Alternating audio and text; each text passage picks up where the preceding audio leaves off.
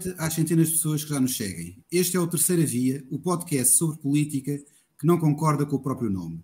Eu sou o Ricardo Bandeira, sou do Distrito de Coimbra e sou um dos anfitriões do Terceira Via, juntamente com, com o meu colega Raul Testa de Leiria. Ao longo do nosso podcast, vamos ter um, um convidado no, de âmbito nacional que nos possa falar sobre os temas mais relevantes da atualidade política.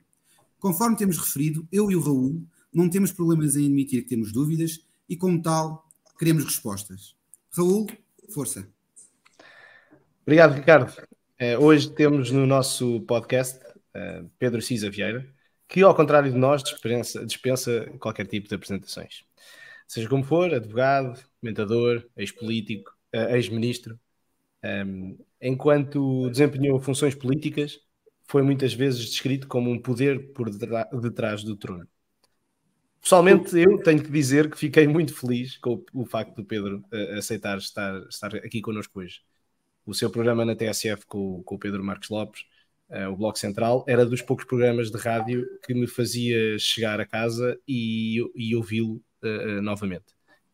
como já é sabido, a intenção deste programa é partir de uma provocação um, ehm, e construir um diálogo com uma personalidade política, pública no caso de hoje, o Pedro Cisa Vieira, uh, e fazer com que essa, essa personalidade, neste caso o Pedro, nos permita esclarecer algumas das dúvidas sobre um determinado tema da, da sociedade portuguesa. Hoje a provocação é a economia portuguesa está estagnada? E como já vem sendo uma tradição, os nossos convidados devem dar também a sua opinião sobre a famosa terceira via, a, real e não o nosso podcast, claro. Pedro, seja muito bem-vindo ao Terceira Via, a palavra é sua.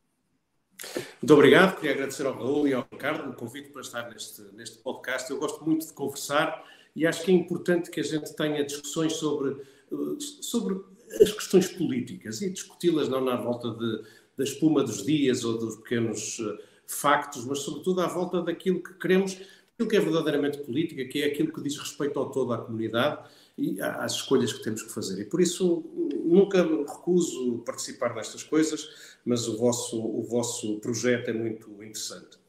E, eu começava logo pelo tema da terceira via, porque uh, vocês dizem que não gostam do nome, mas eu devo dizer que acho a terceira via uma coisa muito inspiradora. Talvez seja uma questão de diferença de idade. Eu uh, tinha 20 e tal anos quando Bill Clinton chegou uh, ao poder. E a gente às vezes esquece que uh, este conceito da terceira via, que surgiu em Inglaterra, o Anthony Giddens era um pensador que inspirou muito o Tony Blair e aquela liderança do New Labour, é, é algo que aparece depois de uns anos 80, onde praticamente em todo o mundo ocidental uh, os partidos de direita ocupavam o poder e tinham levado a cabo um projeto de privatizações, desregulação, eh, reduções fiscais, eh, revisão das regras do Estado Social, muito significativas. Reagan e Bush nos Estados Unidos, a Thatcher e depois o John Major em, em, em Inglaterra, o Helmut Kohl na Alemanha, 10 anos de Cavaco Silva em Portugal. Portanto, tinham sido anos em que, basicamente, o projeto da social-democracia, do centro-esquerda, tinha sido completamente afastado da capacidade de participar eh, nas decisões mais significativas ao nível da governação. E aquilo que surgiu nos anos 90 foi a ideia de uma espécie de adaptação do projeto da social-democracia a circunstâncias e uma estrutura social e económica que tinha mudado muito. Uh, basicamente, uh, a ideia de que ainda havia muito em que os, os, ingleses, em particular, uh, representavam muito bem, de apropriação coletiva dos meios de produção, uh, o domínio dos sindicatos na vida política, etc., eram coisas que já não diziam nada às comunidades e, portanto, para se recuperar um projeto de poder de esquerda, era preciso, de facto, mudar de programa, mudar de discurso e mudar também de protagonistas. E, portanto, aquilo que para mim é a terceira via representa algumas coisas. A capacidade de perceber que uh, o centro-esquerda, a social-democracia, só fazem sentido uh, se, se tiverem capacidade de disputar o poder. E que para se disputar o poder é preciso falar para o eleitorado e é preciso cativar o eleitorado para um projeto que faça sentido naquela altura. E de facto foi isso que os New Democrats e depois o New Labour e depois eh, o, o, o António Guterres conseguiram de alguma maneira naqueles anos 90. E foi muito importante chegar ao poder, porque, por exemplo, Tony Blair, eh, uma das coisas que, que basicamente é verdade que estabeleceram eh, foram basicamente protagonistas da globalização, eh, da desregulação de algumas atividades, mas na verdade foram capazes de melhorar muito eh, as transferências sociais, reforçar muito os serviços públicos e, de alguma maneira, durante os anos de governação destes protagonistas que vos falei, as desigualdades nos respectivos países reduziram-se muito significativamente. Claro. O nosso Mas, Pedro, pegando precisamente nessa, nessa, nessa nota, Uh, e, e, precisamente na questão de que a social-democracia só faz sentido se for capaz de disputar o poder, como o Pedro muito bem disse, vamos agora focar um bocado no presente. Disputar o poder em democracia. Claro, não, não, nem, nem, nem, estava a conceber outro, outro enquadramento. Mas, precisamente, precisamente por isso, o disputar o poder numa lógica de cativar o eleitorado com um projeto futuro, vamos agora focar um bocadinho no presente para com essas, até com essas premissas que o, que o Pedro estava, estava a descrever, ver aqui, vermos aqui alguns, alguns contextos da, daquilo que tem sido o panorama económico-social uh, em Portugal mais recentemente. E um, e um, bom exemplo que eu gostaria aqui de, de, chamar à colação tem, tem a ver precisamente com as manifestações dos agricultores que têm atravessado o país, e não só, a Europa, quase numa espécie de grande movimento de massas conjugado e articulado, que, que demonstra aqui uma coisa, uma coisa curiosa, parece que mostra aqui um reflexo que vemos cá em Portugal, mas, mas calhar em todo o contexto europeu e até, e até global, pela mesma perspectiva do mundo ocidental, de, uma, de, um, de um setor, que à semelhança de outros, economicamente funciona a duas ou três velocidades.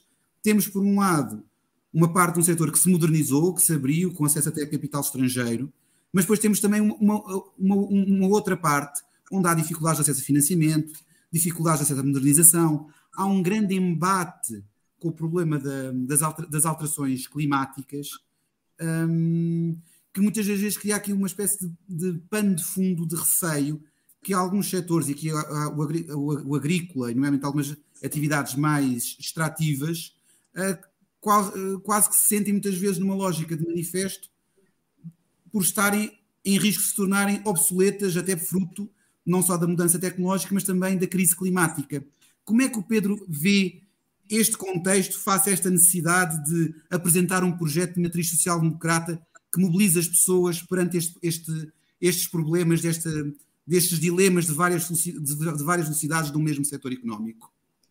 Bom, acho que é, é, um, é um tema excelente, e, e, mas talvez um pouco diferente. O tema da agricultura como atividade económica e como capacidade de ocupar o território, de manter a paisagem, etc., é um tema crítico, é um tema crítico de governação e de políticas públicas. Mas não tem exatamente a ver com isto de que estamos a falar.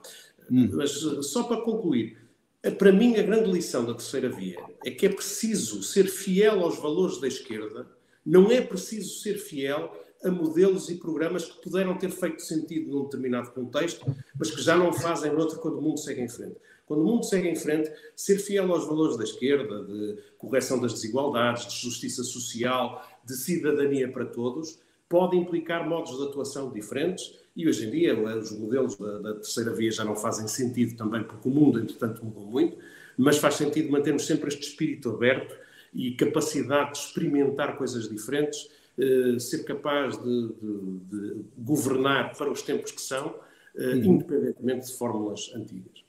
Sobre o tema da agricultura. A agricultura é um, é um caso até se calhar um pouco diferente. A agricultura, no mundo e na Europa, não funciona num contexto normal de mercado.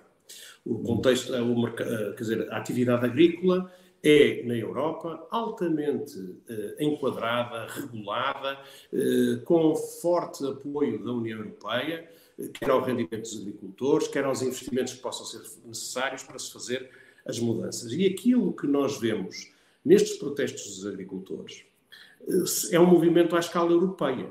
De alguma maneira, os agricultores estão, neste momento, pressionados de uma forma muito idêntica, muito semelhante em todos os países da União Europeia e, e, aproveitam este contexto em que vai haver eleições para o Parlamento Europeu para fazer valer o seu ponto de vista. Eles estão pressionados porque houve aumento de custos de produção, eh, mas ao mesmo tempo estão apertados pelos retalhistas que esmagam os preços à produção para manter os preços baixos para os consumidores.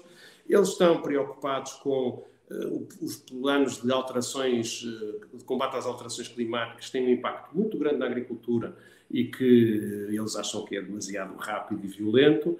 E também uh, esta circunstância que é muito, muito importante, que é o mercado interno europeu, é um mercado que impõe aos seus operadores económicos, na agricultura ou noutras regras, muito estritas do ponto de vista ambiental, do ponto de vista social, mas depois permite a entrada de produtos de outros países que não respeitam essas regras e, portanto, coloca-se aqui uma questão de concorrência leal no acesso ao mercado interno. Portanto, eles estão a fazer seu, o seu combate, querendo eh, ganhar mais tempo nas questões de transição ambiental, nas questões de. pretendendo de alguma maneira rever as coisas. É, é, é, é um setor extremamente condicionado pelas decisões políticas, particularmente ao nível europeu, e, portanto, também eh, a sua atuação tem em vista obter uma modificação de decisões políticas muito importantes. Exatamente, ou seja, modificação do quadro regulatório também, não é? facto, nós temos, nós temos no setor agrícola, eh, como temos noutros setores, realidades muito diferentes. Temos eh, muitas explorações agrícolas são familiares, temos grandes explorações mais eh, intensas em capital, com capacidade de aceder a outro tipo de mercados, e, portanto, todas estas coisas coexistem entre si. Mas têm em comum esta ideia de é um setor altamente regulado. Eu estou convencido que um, o aumento da produtividade agrícola tem beneficiado imenso dos apoios da União Europeia. No nosso país isso é muito evidente.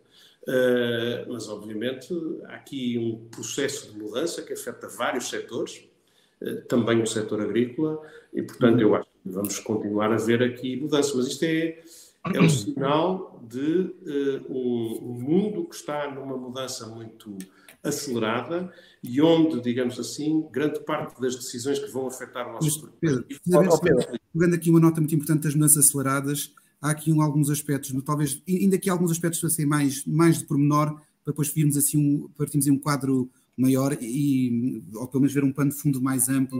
Uh, Raul, e pedia-te aqui a tua ajuda sobre assim alguns, alguns, alguns Sim, eu ia, eu ia, eu ia interromper precisamente agora, porque uh, uh, precisamente pegando na, na questão de, de, das, das, das, mudanças atuais no mundo e atuais, ou com, com que já vivemos há, há, há bastantes anos, pelo menos já sabemos disso, uh, a questão das, das, alterações climáticas e a questão do acesso à água. Uh, os, os, planos de contingência em situação de seca, uh, que têm vindo a surgir no Algarve e, e creio que também no, no Alentejo, vêm introduzir um racionamento de, da água para proteger o consumo humano. as práticas agrícolas in, in, intensivas, carentes, carentes de grandes consumos de água, têm que ser repensadas Uh, ou seja, estão em risco de desaparecer essas práticas, essas culturas, eventualmente.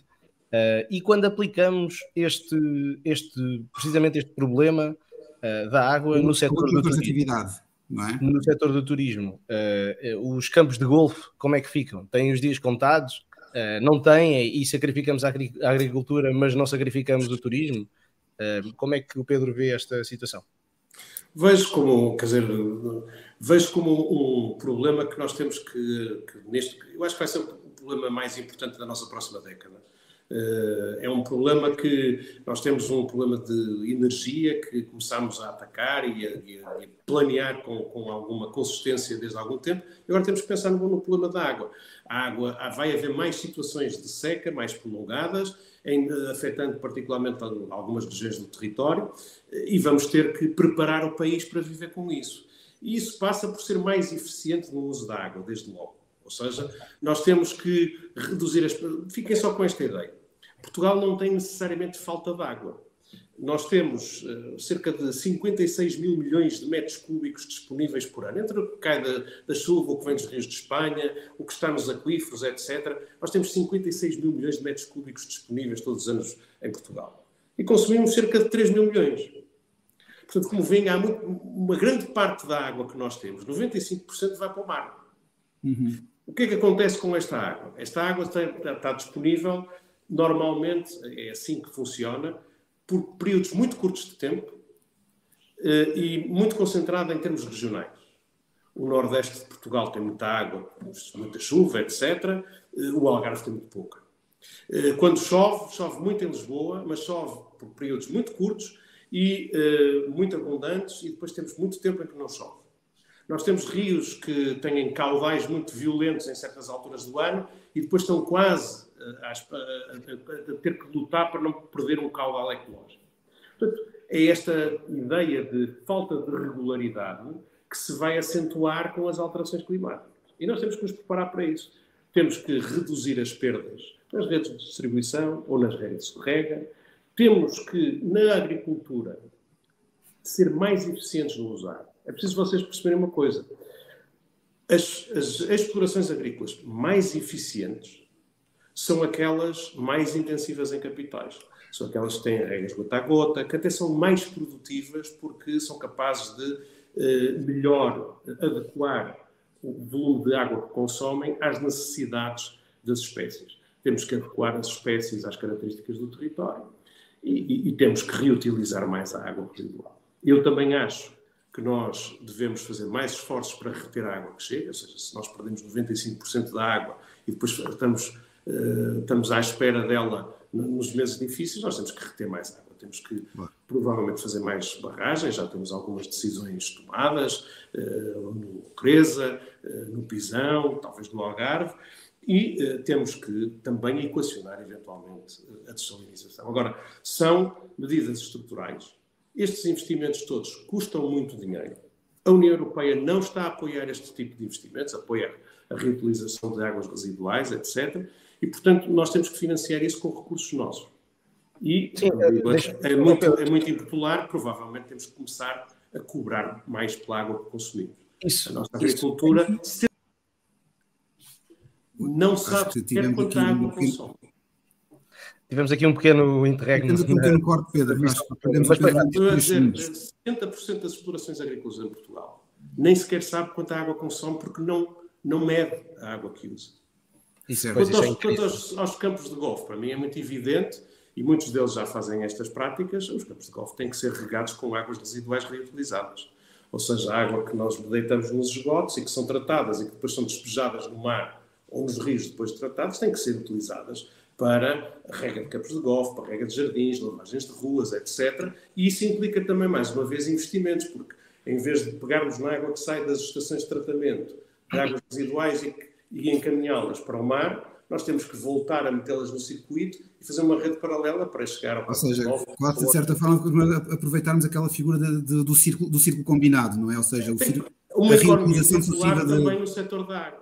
Sim, a, a, grande questão, a grande questão aí é mesmo o, o investimento, porque, por exemplo, para reduzir as perdas, uh, que em, em, alguns conselhos são uh, a níveis de percentagem uh, absurdos, há um conselho em Portugal que tem 85% de perda, Uh, e, e, a maior parte dos conselhos tem 40, 30% de perda. 30% perda é, e isto é assustador, quer dizer, o, o, nível de obras que são necessárias para corrigir esta, esta rede e baixar, sei lá, para 5%, é um, é um valor provavelmente impensável. Eu não o tenho. É o desafio de uma geração. É um valor, mas é, repare, é, é, que nós no setor da água, o investimento público que se fez na construção de barragens, no início, nas redes de distribuição, nas estações de tratamento, etc., foram feitas essencialmente com fundos públicos, muitos deles até de origem comunitária. E, portanto, nós, como consumidores, nós, como agricultores, não nos habituamos a pagar a amortização do investimento que foi feito. Mas, oh Pedro, mas depois mas, é preciso manter estes equipamentos. E desculpe-me interrompê-lo, mas o Pedro toca aí num ponto, num ponto chave até, por, até porque, pegando numa nota que disse há pouco, muitas destas medidas estruturais que, estão, que, estão, que estamos aqui a falar implicam financiamento. Muitas delas, uh, ao, ao, nível estritamente comunitário, não são entendidas como elegíveis para o financiamento uh, de, de, fundos comunitários, e dando aqui o, o célebre PRR, a célebre bazuca. E, e, agora, transpondo esta, esta questão de, das opções de financiamento ao nível comunitário uh, de, para grandes, grandes, de grandes medidas estruturais ou de grandes obras uh, estruturais, eu, eu, gostava também de chamar aqui a, à colação um outro, um outro ponto que casa nisto que o Pedro está, está a falar uh, e, que tem, e que tem a ver com o facto, e o Pedro deu aqui um, não deixa de ser um exemplo disso, de que muitas vezes o, PRR é, é, é acusado de estar excessivamente focado nos grandes investimentos públicos não deixando grande margem para o investimento privado, com algumas exceções de alguns setores industriais estratégicos, como o caso da indústria da energia para, para a transição energética. Uh, acha que isto é uma crítica justa? Porque, como o Pedro disse, e deu agora aqui um exemplo, uh, a necessidade de adaptação de, todo, de toda uma infraestrutura de, de, água, que não é, não é possível recorrer-se a fundos comunitários para, para o efeito, é necessário recorrermos, a, muito provavelmente, a, a investimento, a, a, fundos próprios, é? que no caso português muitas das vezes está associado ou, um, ou ao, ao maior endividamento público, ou, ou então a, a alguns mecanismos de financiamento como o Project Finance ou as parcerias público-privadas. Como é que fazemos aqui esta quadratura de, do, do círculo de um conjunto de atividades muito alavancadas em fundos comunitários, ou pelo menos há muito esta filosofia pública de, de, de, de, focar o investimento naquilo que os fundos de Bruxelas permitem fazer, deixando para trás outras coisas que de facto são estratégicas.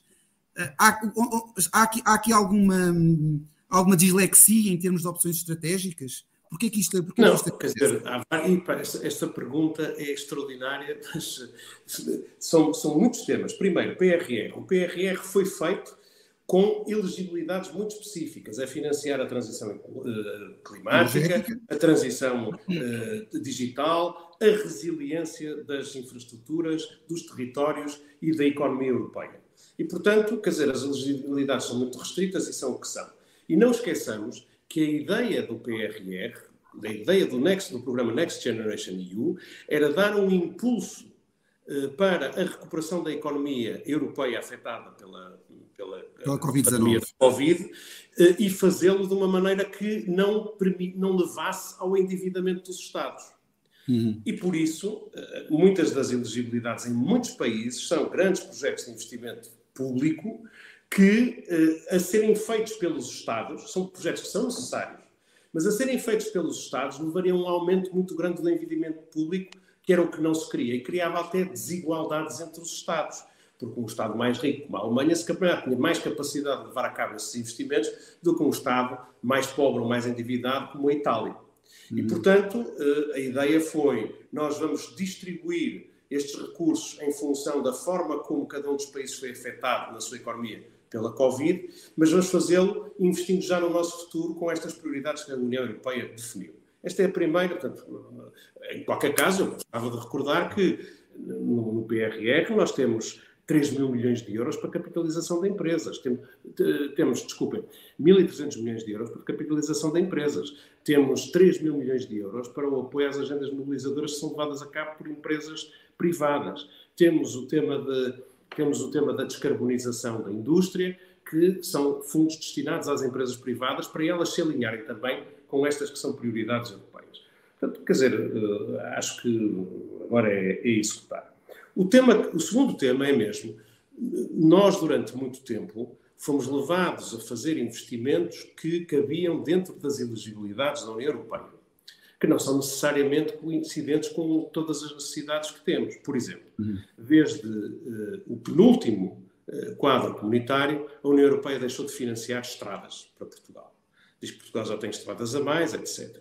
E uh, nós tivemos uma grande discussão, nós, o Estado português, Portugal, o país, teve uma grande dificuldade em conseguir que, por exemplo, a União Europeia aceitasse que no PRR fossem incluídas coisas como aquelas ligações rodoviárias entre zonas industriais e os grandes eixos que nós já temos ferroviários ou rodoviários. Foi uma discussão muito complicada porque o princípio da União Europeia já não financia isto e, e tem essa avaliação. Não financia, por exemplo, uh, coisas a, a propósito da água. Não financia redes de regadio, coisas de que nós continuamos a necessitar. E, portanto, essas coisas têm que ser feitas com recursos nacionais. E esses recursos nacionais é sempre a mesma coisa. Ou vêm do contribuinte, ou vêm dos utilizadores, ou vêm de uma mistura dos dois. Se os europeus, vamos ter que o pagar. E, portanto, ou pagamos e o Estado uh, vai eh, emitir dívida pública para fazer um investimento e depois os contribuintes, ao longo dos anos seguintes, vão financiá-lo. Uhum. Uh, isso tem impactos porque são significativos, ou então vamos pôr, de alguma maneira, os utilizadores a pagar quando isso possa fazer sentido. Eu há bocado o que estava a dizer é que nas redes de água Nós, neste momento, o que é que nós fazemos? Nós fazemos, gastamos imenso dinheiro para tratar a água, pegar na água que vem nas barragens de Castelo Bolo, uh, tratá-la para pôr em condições aptas ao consumo humano, para qualquer pessoa poder abrir a torneira e beber e, e, e aquilo ser absolutamente seguríssimo do ponto de vista uh, da, da, da, saúde uh, pública. E depois, 30% dessa água perder-se por redes de rega, que não são, por redes de distribuição que não são mantidas, é um desperdício imenso. E, portanto, nós para, para podemos não perder esta água, não fazer este desperdício de recursos, nós temos que investir para melhorar as redes de distribuição. Faz ou não sentido que este investimento seja, de alguma maneira, pago pelos consumidores? Eu acho que faz. Nós, em Portugal, pagamos relativamente pouco pela água, que é um recurso cada vez mais escasso. Portanto, os agricultores, os mais eficientes, são aqueles que pagam a água que têm. No perímetro de rega do Alqueva, etc., como já têm que pagar pela água que consomem, e não pagam muito, devo dizer, em comparação, por exemplo, com o que se paga em Espanha, eles já têm um incentivo a investirem em redes de rega mais eficientes, em sistemas gota a gota, etc., etc., até porque depois reparam que isso lhes aumenta a produtividade. Uhum. Portanto, esta é a opção que nós temos que fazer. Vamos privar-nos das infraestruturas que carenciamos, vamos investir nelas e pôr o contribuinte a pagar. Em algumas coisas não há outra maneira que não seja essa. E nas outras, onde isso seja possível, faz ou não sentido pôr o utilizador a pagar. E eu acho que, de facto, em alguns casos, faz sentido pensar em parcerias público-privadas. Nós já usámos isso com sucesso em Portugal. Uh, Estamos agora, temos, estamos a, a, a ter o, novo Hospital eh, Central de Lisboa, vai ser feito em regime de parceria público-privada. O Partido Socialista, quando esteve no governo, lançou várias parcerias público-privadas no setor rodoviário, no setor da saúde. E, mas, mas o Pedro há de concordar que, de um ponto de vista mais recente, a figura das parcerias público-privadas, para o bem ou para o mal, foi muito demonizada no debate Foi muito demonizada, eu acho que isso é então, nós temos muita tendência para demonizar e partidarizar coisas que não mereciam sê-lo, desde a localização do aeroporto até se devemos ter uma linha de alta velocidade entre Lisboa e o Porto, nós tornamos isto tudo disputas partidárias. Em nenhum país do mundo, saber se eu pago uma obra cobrando taxas aos utentes ou fazendo isso, eh, cobrando impostos aos contribuintes, isso, isso não, não, não se torna propriamente uma coisa demonizável. E mais, quer dizer, nós temos vários exemplos de parcerias público-privadas em que, de facto, os privados fizeram um investimento e depois perderam. Nós temos uh, concessionárias que foram à falência. Uh, a concessão do Litoral Centro, a concessão, do, a concessão do, do, da autoestradas do litoral. Depois. É? privados e os privados que investiram e os bancos que os financiaram perderam muito dinheiro. E o Estado e o país ficou beneficiado com infraestruturas que não existiam antes. Nas, é que... na, na, saúde, na saúde, muitas das parcerias público-privadas, os, os, parceiros privados perderam dinheiro ao fim do contrato e o Estado, agora que está a fazer muitas delas diretamente, está a gastar mais dinheiro do que antes pagava aos privados para fazerem aquelas mesmas atividades. Portanto, eu acho que nós devemos, em cada momento, avaliar os prós e os contras daquilo que sejam investimentos que nós consideramos que são importantes para o país. E há outra coisa também é que muitas vezes se dizia que nós, nós recorríamos a parcerias público-privadas porque aquilo não gerava encargos no imediato e, portanto, lançávamos projetos de investimento que não faziam muito sentido, mas que, como só se pagavam a prazo, não fazia mal. Isto é errado se as coisas fossem assim. Nós temos que ser rigorosos na análise dos projetos e depois temos que ver qual é a maneira mais eficiente, do ponto de vista nacional, de os levar a cabo. Oh, oh Pedro, diga-me diga uma coisa, de, de, um ponto de vista puramente estatístico uh, e entrando na, na, questão principal, a economia portuguesa, uh, parece-me, tem conseguido surpreender pela positiva os seus críticos. Um, porém, a, descida da, da, dívida pública para valores inferiores a 100% do PIB uh, não tem aqui uma certa dose de ilusionismo político? na verdade, em, em, em valores brutos, a dívida está em cerca de 13 mil milhões de euros superior ao valor de 8 anos atrás, de há 8 anos atrás. Ou seja, a questão é que o valor do PIB também subiu e, portanto, percentualmente, agora a dívida pública parece menor. É, quer dizer, mas é claro, mas isso não é ilusionismo nenhum. Isto é mesmo assim. Nós não podemos ver a dívida em valor absoluto. Quem é que está mais endividado? É Portugal ou é a Alemanha? Obviamente, a Alemanha está menos endividada do que Portugal. E, no entanto, em valor absoluto, a dívida alemã é, para 15 ou 20 vezes superior à, é 15 vezes superior à portuguesa. A dívida alemã, a dívida pública alemã deve estar nos 3, mil e 7, 3 milhões e 700 mil milhões de, de euros. E a portuguesa está nos 260 milhões ou coisa assim. Isto significa que a Alemanha está mais endividada do que Portugal? Não, Portugal agora está com 98% do PIB e a Alemanha está nos 70% do PIB. Portanto, o que interessa é a relação entre o que nós devemos e o que nós produzimos todos os anos. Um exemplo ainda mais fácil de perceber. Eu ganho 20 mil euros por ano. Peço um empréstimo para comprar a casa de 80 mil euros. Eu estou a pedir uma dívida que é quatro vezes o meu rendimento anual. O meu vizinho ganha 100 mil euros por ano e pede um empréstimo de 200 mil euros ao banco. Parece que está mais endividado. Mas, na verdade, ele só está a pedir uma dívida que é duas vezes o que ganha. Portanto, o esforço que ele tem que fazer é muito menor. É por isso que, internacionalmente, aquilo que se faz é comparar, e ao longo do tempo, é comparar a dívida em função do produto interno bruto, que é, ao fim e ao cabo, aquilo que os países todos os anos produzem. E, eu, e, portanto, essa fantasia de que a dívida aumentou em termos absolutos é sempre assim. A não ser que, a não ser que de facto, quer dizer, nós este ano, este ano amortizamos efetivamente a dívida em termos absolutos. Mas o mais relevante para os países é saber a proporção entre uma coisa e outra. É isso que as instituições internacionais controlam, é isso a que os corretores estão atentos. Se um país é muito rico... Pedro, então, então a, a, premissa muitas, que muitas das vezes foi vilipendiada de que uh, as dívidas não se pagam, gerem-se, é verdade. Quer dizer, é assim, se amanhã uh, os credores chegassem à Alemanha e dissessem assim: Nós não vos emprestamos mais dinheiro. E vocês, à medida que vão, que a vossa dívida se vai vencendo, têm que nos pagar. E, portanto, nos próximos três anos têm que vos, nos pagar a dívida toda. A Alemanha não consegue pagar. Certo. Uh, o que é que as empresas fazem com as suas dívidas? As empresas vão gerindo o volume da sua dívida e, quando uma, uma, uma, uma conta calcionada está a vencer, vão renová-la, etc. E tentam sempre ajustar o valor da dívida Dizer, portanto, as dívidas vão se gerindo. O que está mal é não se gerir a dívida. O que está mal é nós, sistematicamente, gastarmos mais do que aquilo que somos capazes de pagar. Porque aí vai sendo uma bola de neve. E à medida que a bola de neve vai crescendo, aquilo que acontece é que as pessoas que nos emprestam dinheiro, isso acontece a qualquer empresário e acontece a qualquer pessoa que vai pedindo crédito ao consumo ou ao automóvel. É que a certa altura os credores dizem assim: este tipo já está a exagerar, ele nunca vai conseguir pagar nada do que me deve, um dia rebenta e eu fico com isto tudo na mão. Exato.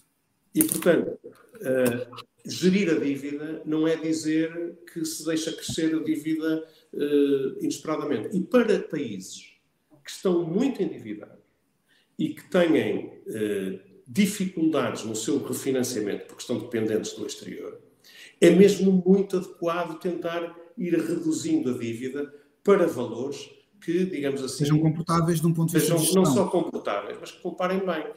Portugal, uhum. na altura da Covid, nós estávamos no, éramos o terceiro país mais endividado da União Europeia. Lá está, em percentagem do PIB.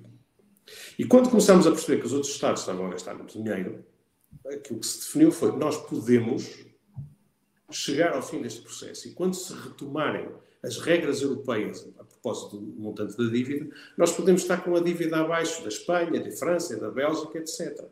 E, claro. portanto, isso significa que se houver uma crise qualquer, ninguém nos vai apontar o dedo primeiro a nós. Vamos uhum. primeiro apontar o dedo a outros países que têm mais poder político, mais influência dentro da União Europeia. E, portanto, eu acho que isso foi positivo para o país. Isso está-nos a permitir agora ter baixas taxas de juros em comparação com outros. E vocês não se esqueçam, nós no ano passado gastámos 6.500 milhões de euros em juros da dívida pública. E, portanto, se nós deixamos o valor dos juros da dívida pública aumentar, são logo mais mil, dois mil milhões sem a gente perceber porquê. E isto depois significa que nos fica, não sobra dinheiro para meter mais em saúde, ou para pagar educação, ou para pagar outras coisas que são muito relevantes para o nosso país. Portanto, a gestão das finanças públicas é diferente consoante o país esteja menos endividado ou mais endividado, é diferente consoante o país esteja a crescer e, portanto, uh, o Estado pode economizar, ou o país esteja em crise, como foi no tempo da Covid, e aí a nossa dívida pública ter medo de disparar, e nem fizemos isso muito tranquilamente, porque era preciso apoiar as famílias, as empresas e proteger o emprego.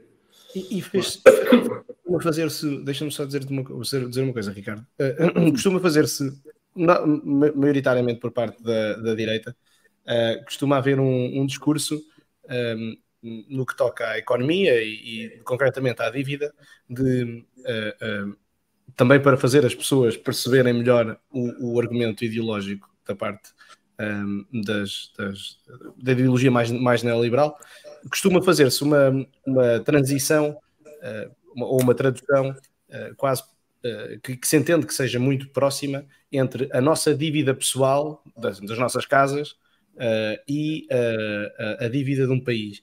Mas eu tenho a ideia que um país não tendo a, a, a, questão de que pode morrer, não é? A qualquer momento, o país, o país é, é não é finito como nós. Uh, eu tenho ideia que a dívida Quer dizer, sim, obviamente, os Estados têm isso, é, quer dizer, se é, se é beabá da macroeconomia, os Estados têm uma capacidade diferente de gerir a dívida que os particulares não têm. Os Estados podem, é, é mais difícil quando nós estamos numa união monetária, não temos soberania monetária, mas um Estado como os Estados Unidos pode emitir dívida e pode, eh, pura e simplesmente, fazer o Banco Central comprar dívida. E, portanto, não entra, pode, pode correr o risco de gerar inflação, mas se a economia entra em crise, se houver uma recessão, se começar a aumentar o desemprego, é preferível que o Estado se endivide, porque isso suporta a atividade económica e mais tarde o Estado pode fazer, pode fazer face à dívida que entretanto contraiu. Se vocês quiserem, foi exatamente isso que se passou uh, durante a Covid. Durante a Covid, a, a economia parou, as pessoas ficaram em casa, muitas empresas tiveram que encerrar a sua atividade. O produto interno bruto português caiu só num trimestre, caiu 15%. Uhum. E o que aconteceu nessa altura é que o Estado foi-se endividar, a dívida pública voltou a crescer até aos 130% do PIB, ela tinha estado nos 135% no tempo da Troika, foi-se reduzindo até 2019, uh, eh, quando chegou uh, aos 112%, e depois de repente voltou a subir para os 130%. Porquê? Porque o Estado aí endividou-se para meter dinheiro na economia, apoiar as empresas, apoiar as famílias, manter os empregos, esperando depois recuperar. E, de facto, recuperamos e, neste momento, a dívida voltou até para abaixo dos, dos, dos 100% do PIB, coisa que já não acontecia desde 2009. Portanto, o Estado tem outras ferramentas que, e têm, sobretudo, o dever ou seja, ou seja e, e, talvez aqui resumindo um bocado, muito cuidado com aquela imagem que às vezes tentam nos dar no discurso político, de que a boa gestão política é, é a gestão da boa dona de casa, não é? Sim, quer dizer, eh, é assim, as donas de casa, as boas donas de casa. Com devido respeito às donas têm, de casa e, têm, aos senhores de casa. Coisas, têm qualidades que são muito certas.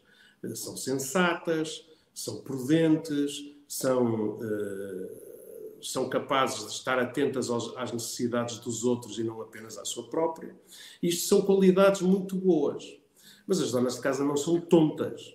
Uh, e, portanto, dizer eu sou uma boa dona de casa porque acho que não se deve gastar dinheiro nenhum.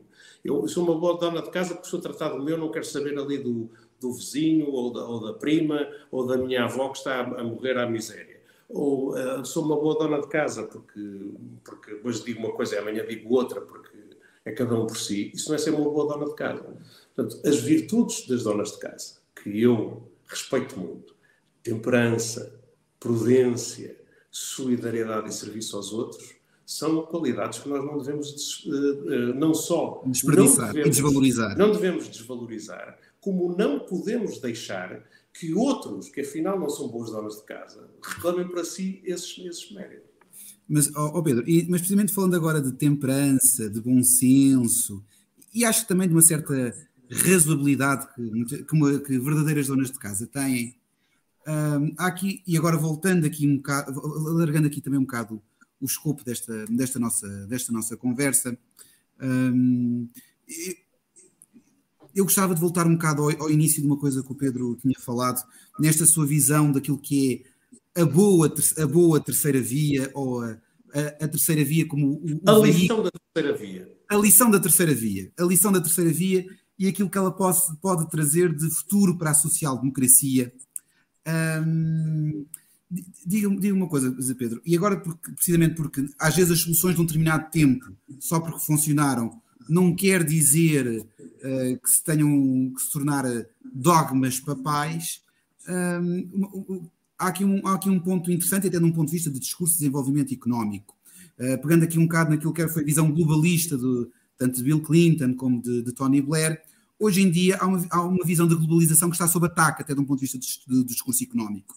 E focando-se aqui mais, aqui neste nosso uh, pequeno, pequeno quintal à beira-mar plantado, quando olhamos muito para a questão do investimento estrangeiro e para a nova, e para a nova imigração, tem-se vindo a, tem vindo a surgir cada vez mais uma visão muito crítica do investimento estrangeiro e dos, no, e dos novos imigrantes, quase que focando neles uh, não só muitos dos males que, há, que alguns setores se vivem, nomeadamente a falta de habitação, um, a, a, a, questão de, de, de agora vai-me perdoar a expressão, uh, de falta de trabalho para os portugueses, um, uma visão social-democrata atualizada aos dias de hoje, mas ao mesmo tempo fiel àquilo que é o seu legado histórico, uh, como é que combate, como é que combate isso que tem se vindo a normalizar no, na, naquilo na, naquilo que é a consciência coletiva de, de, das pessoas do dia a dia.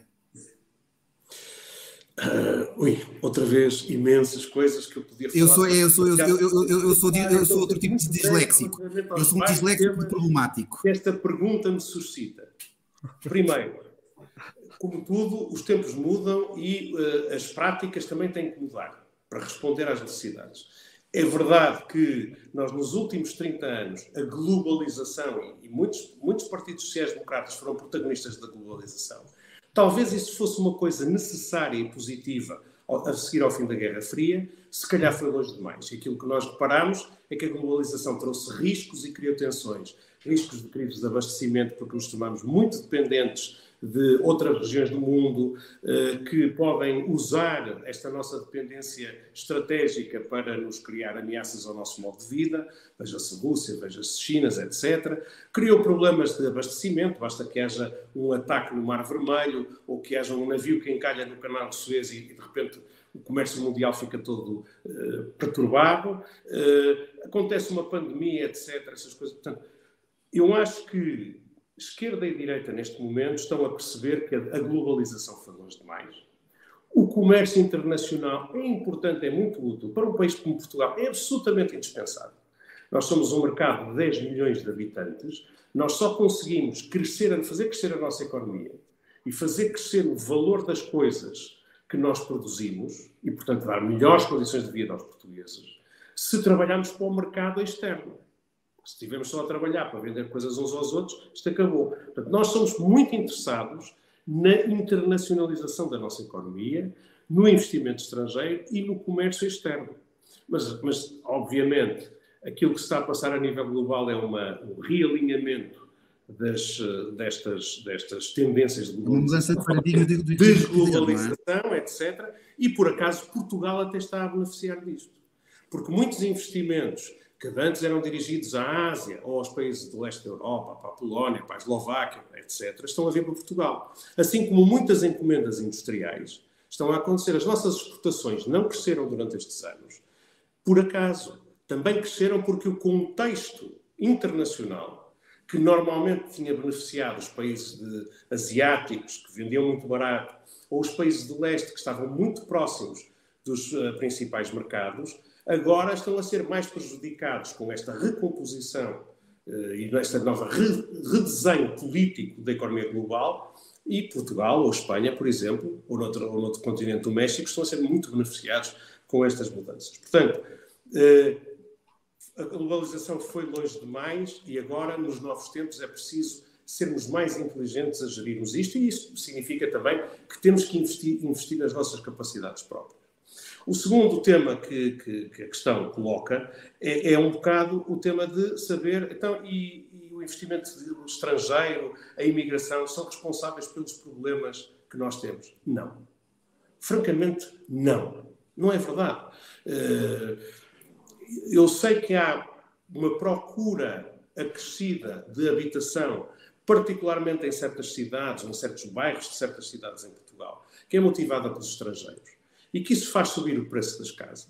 Mas não é isso, fundamentalmente, que impede o acesso à habitação. Nós, hoje em dia, temos muito menos habitação disponível do que tínhamos no passado. Temos mais gente, há mais agregados familiares em Portugal do que havia há 20 anos atrás. Mas há 20 anos atrás nós metíamos em média 100 mil fogos novos no mercado por ano e hoje em dia metemos 20 mil. 20 mil portanto, a correr bem.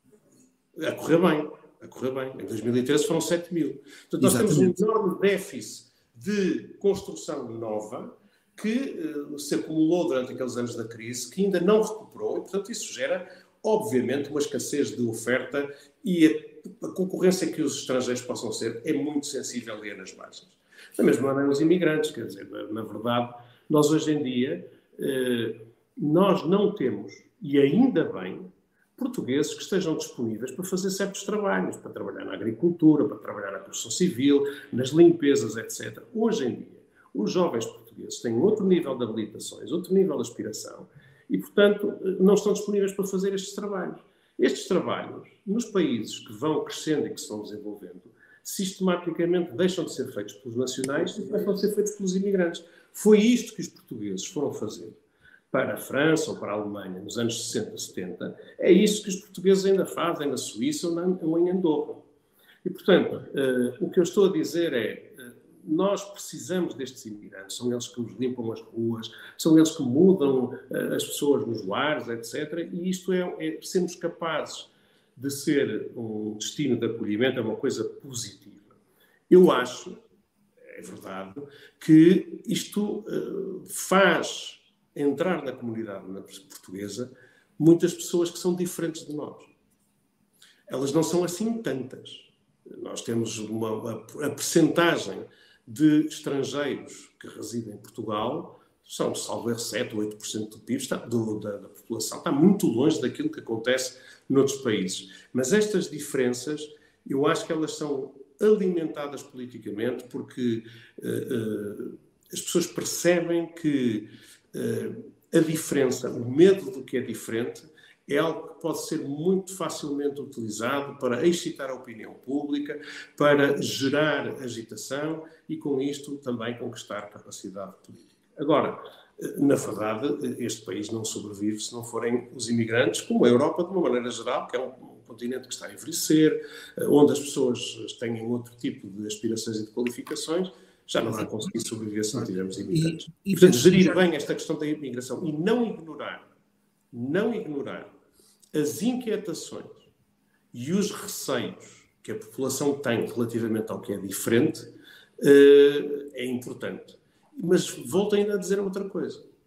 Do ponto de vista uh, de quem tem um coração à esquerda, de quem defende valores de esquerda, a esquerda sempre foi internacionalista. A esquerda sempre foi aberta aos outros. A esquerda sempre foi tentar encontrar cumplicidades e solidariedades entre pessoas que estão uh, podem ter interesses comuns em determinado momento, independentemente daquilo que possam ser as suas características pessoais.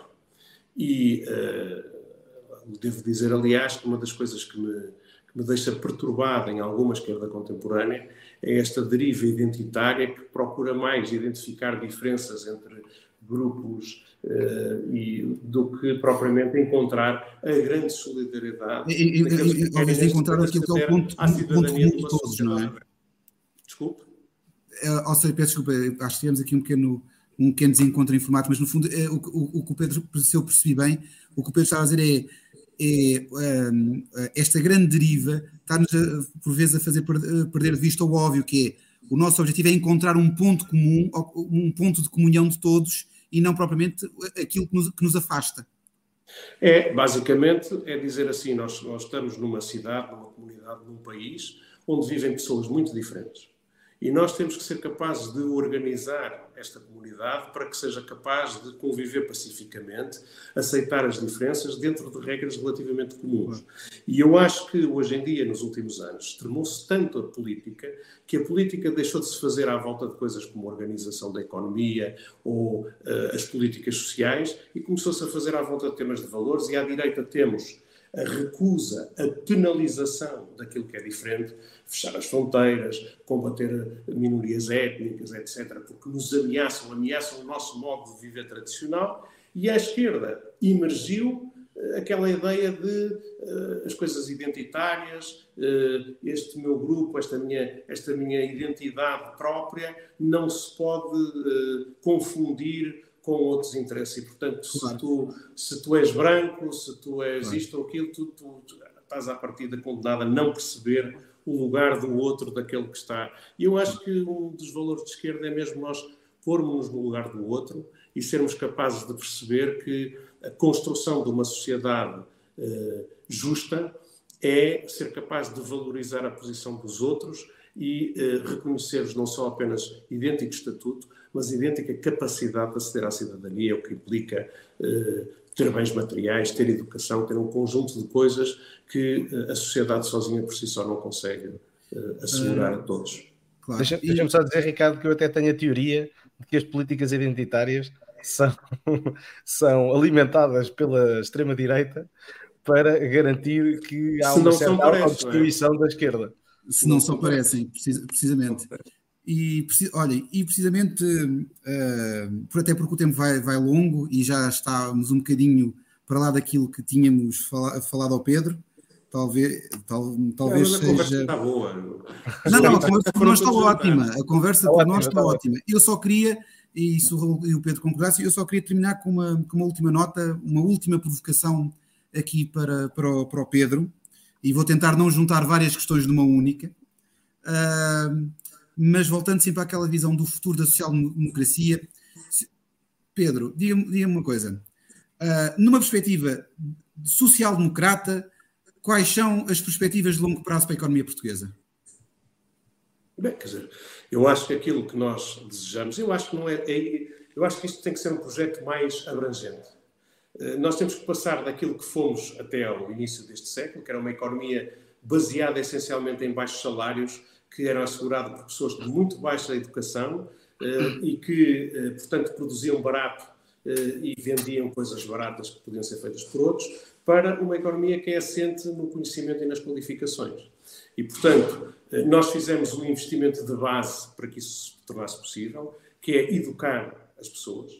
Nós, hoje em dia, os nossos jovens com menos de 35 anos já têm um nível de qualificações que é superior ao da média europeia mas ainda temos muita gente da nossa idade que não tem esse nível de qualificações. Mas isso é a base para nos permitir ter atividades de maior valor acrescentado, atividades que incorporem mais inovação e que uh, são essas que têm que ir ganhando cada vez mais peso na alocação de recursos, na, no tecido empresarial e na, e na nossa economia, relativamente àquelas que eram tradicionais. E, portanto, este, estes últimos 20 anos foram 20 anos de mudança lenta, mas clara da nossa economia. Passámos por choques muito grandes, tivemos muitas quedas de, de PIB, etc.